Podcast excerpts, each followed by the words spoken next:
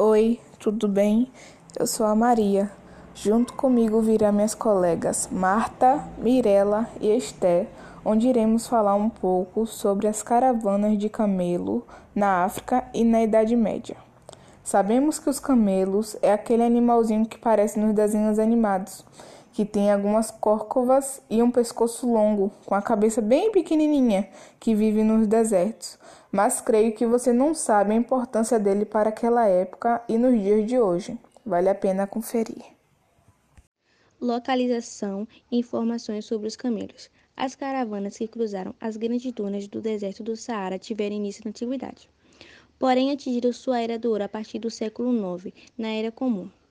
Em seu auge, as caravanas consistiam em milhares de camelos viajando pelo Saara, do norte africano para as caravanas do sul e de volta novamente, em uma jornada perigosa que podia levar meses.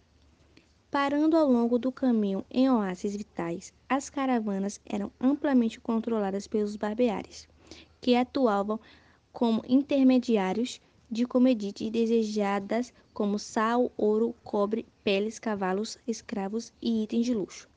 O comércio transsaariano trazia consigo conhecimento em arte, arquitetura e religião, transformando diversos aspectos da vida cotidiana de cidades, em parte até então isoladas da África.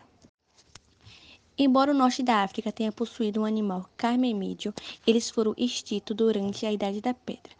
O dromedário, aquele que possui apenas uma cocova, talvez tenha sido introduzido no Egito pela Arábia durante o século IX antes da Era Comum, e ao restante da África do Norte não antes do século V antes da Era Comum.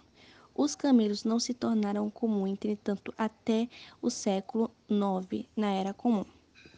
As caravanas de cavalos e burros haviam cruzadas partes do Saara na antiguidade, mas seriam os resistentes camelos que permitiram os povos antigos a carregarem mais mercadorias através dos inóspito do Saara e mais rápido, reduzindo os custos e os riscos. As caravanas na antiguidade. Muito antes das grandes caravanas transsaarianas do período medieval, havia um comércio mais localizado entre os povos nômades do deserto e as tribos das savanas ao sul do Saara, frequentemente chamada de região do Sudão, as placas de sal do próprio Saara, que eram extremamente necessárias para as savanas carentes do minério, eram trocadas por cereais como arroz, sorgo e painço, que não cresciam no deserto. A Tripolitânia romana, que hoje é Líbia, era suprime com ouro, marfim, ébano, madeira de cepro e feras exóticas destinadas aos circos, enquanto o azeite de oliva e itens de luxo como cerâmicas finas, vidraçarias e tecidos eram enviadas ao sul em troca. Rotas de comércio transsaarianas. As caravanas realmente grandes, que viajavam no mínimo mil quilômetros, 620 milhas, para cruzar o Saara inteiro, de fato passaram a acontecer a partir do século VII da Era Comum, com a ascensão dos Estados Islâmicos do norte da África, impérios como o Império de Gana da região sudanesa. As rotas mudaram ao longo dos séculos, conforme as dunas de areia do deserto, enquanto impérios ascendiam e caíam em ambos os lados do Saara, e ao passo que novos recursos foram descobertos e explorados no comércio. Navegação no Saara. Uma caravana típica podia ter 500 camelos, mas algumas caravanas chegavam a ter 12 mil camelos. Essas grandes caravanas normalmente operavam na melhor estação para a viagem, ou seja, o inverno. Para evitar o calor do sol do meio-dia, os comboios normalmente partiam ao amanhecer ao som de trompas e tambores. Descansavam em tendas sombreadas durante o meio-dia e seguiam novamente ao fim da tarde, continuando o caminho até bem depois de escurecer. A jornada pelo Saara podia levar de 40 a 60 dias, e só era possível pelas escalas em oásis ao longo do caminho.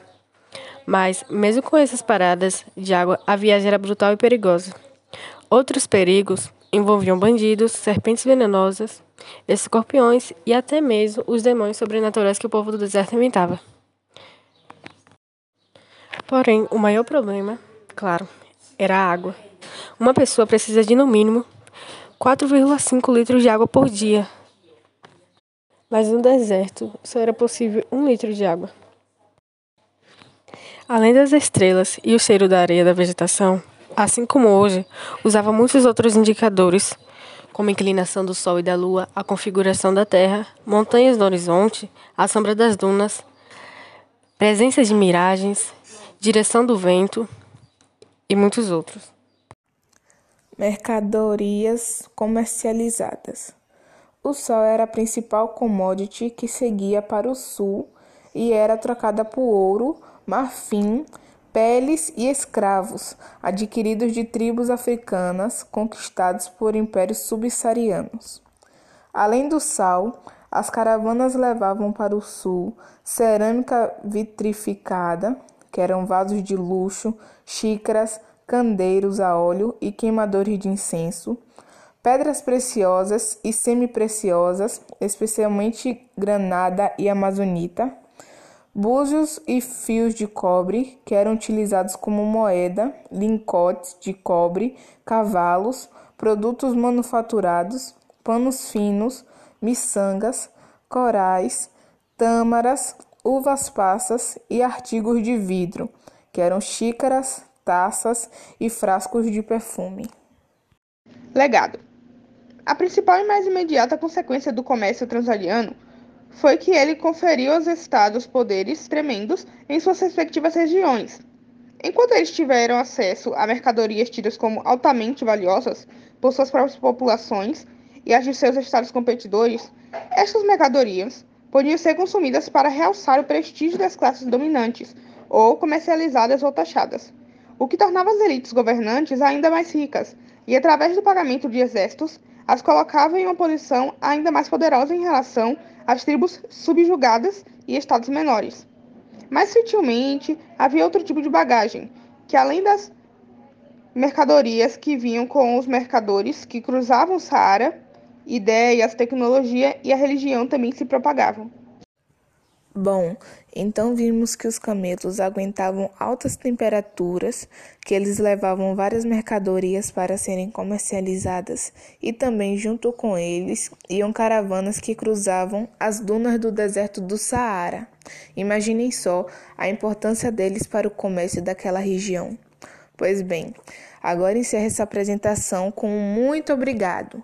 Até breve.